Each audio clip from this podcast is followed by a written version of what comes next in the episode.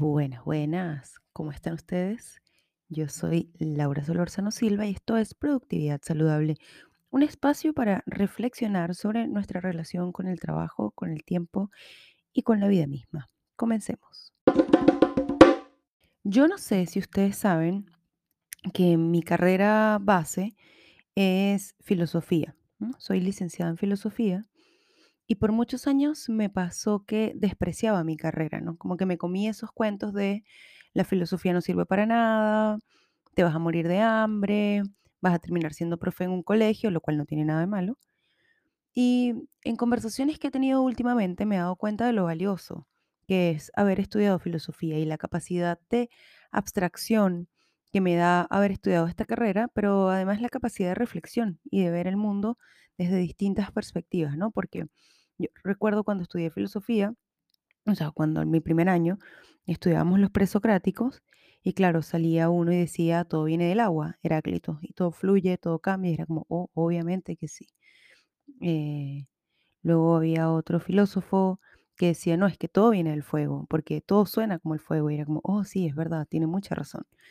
Y estudiar toda esa diversidad de pensamientos, además te da mucha tolerancia, porque te das cuenta de que no hay ningún pensamiento real, no hay ningún pensamiento verdadero, ¿no? Todos los pensamientos cambian porque depende mucho de tu percepción, de, tus vivencias, de tu historia, etcétera. Y esto lo traigo a colación porque quiero hablar de un tema que es súper importante en las oficinas, que son las reuniones. Yo no sé si la pandemia desató un exceso de reuniones o si ustedes cuando estaban en full presencial también tenían esta cantidad de reuniones. Yo sé que en mi caso particular, la pandemia redujo la cantidad de reuniones innecesarias porque muchas de esas reuniones se hacían a veces como, no sé, si agendaba una reunión de una hora cuando en realidad podía ser una reunión de 20 minutos. Entonces había mucha cháchara por medio, ¿no? Pero hoy quiero hablarles de cómo preparar una reunión productiva. Y, mm, y les voy a dar algunos consejos para preparar una reunión productiva, que básicamente es hacerte una pregunta, como hacen los filósofos ante la vida. Eh, cuando estés pensando en el propósito de esa reunión, pregúntate si realmente es necesario hacerla. Eh, pregúntate quiénes deben estar en esa reunión, porque muchas veces convocamos una reunión con personas que no toman decisiones, entonces se posterga porque te dicen, no, es que tengo que preguntarle a mi jefe.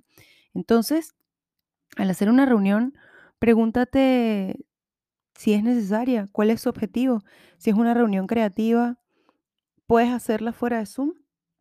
Si la puedes hacer fuera de Zoom, eh, ¿por qué no buscas mejor un espacio más creativo en lugar de esa oficina de pared blanca y luz blanca eh, sin ventana ni aire libre, por ejemplo? Porque si es una reunión creativa, lo más probable es que necesites espacios donde la creatividad fluya. Mm, ¿Cuántas personas van a asistir a esa reunión?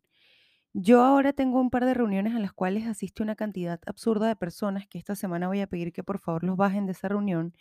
Reuniones que duran una hora y tienes personas que no tienen absolutamente nada que hacer u opinar en esa reunión y les estás quitando una hora de su tiempo, una hora productiva, le estás, te estás robando plata de la empresa porque al tener a personas innecesarias en una reunión, pues em, terminas haciendo que la gente no use esas horas productivas para trabajar.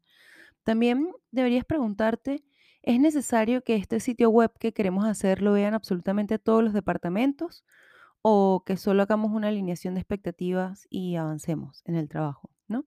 Porque muchas veces pasa que hay jefes que quieren preguntarle todo a todo el mundo y quieren que todo el mundo participe porque creen que eso se trata de la participación. Decide también, por ejemplo, cómo se va a documentar esa reunión, quién va a llevar la minuta, quién va a agendar los acuerdos, cómo, cómo se van a detallar, cómo se van a enviar después. Comienza la reunión puntualmente, porque así vas a respetar el tiempo de absolutamente todos.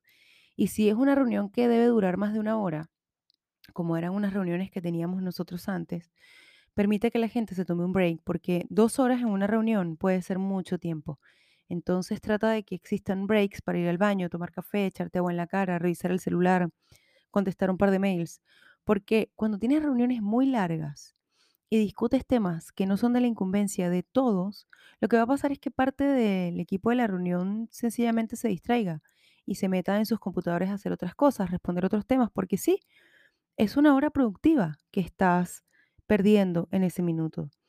Mm, también explica cuáles son los siguientes pasos y deja claro esto ya al cierre de la reunión, cuáles son las responsabilidades y define responsables, porque yo tengo una frase que no sé de dónde la escuché, pero bueno, de la vida, donde todos se hacen eh, cargo de todo, nadie hace nada, ¿no? Donde todos son responsables, entonces nadie es responsable.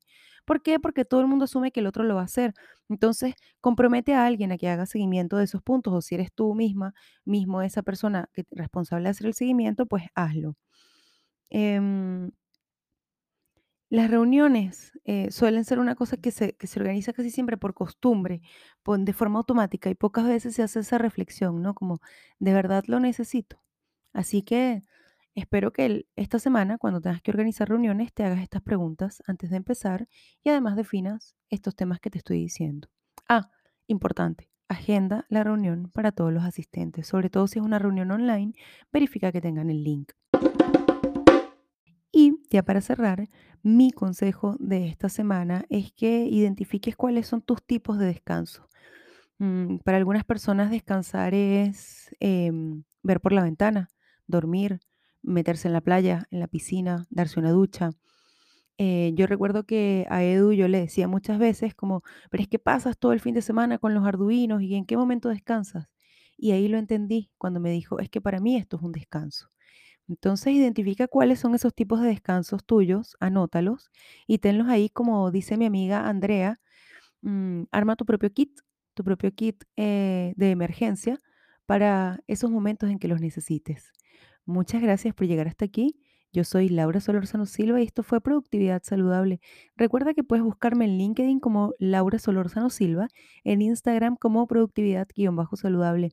Esta semana sale newsletter, así que busca el link que está en la descripción de este capítulo e inscríbete para recibirlo. Muchas gracias por llegar hasta acá.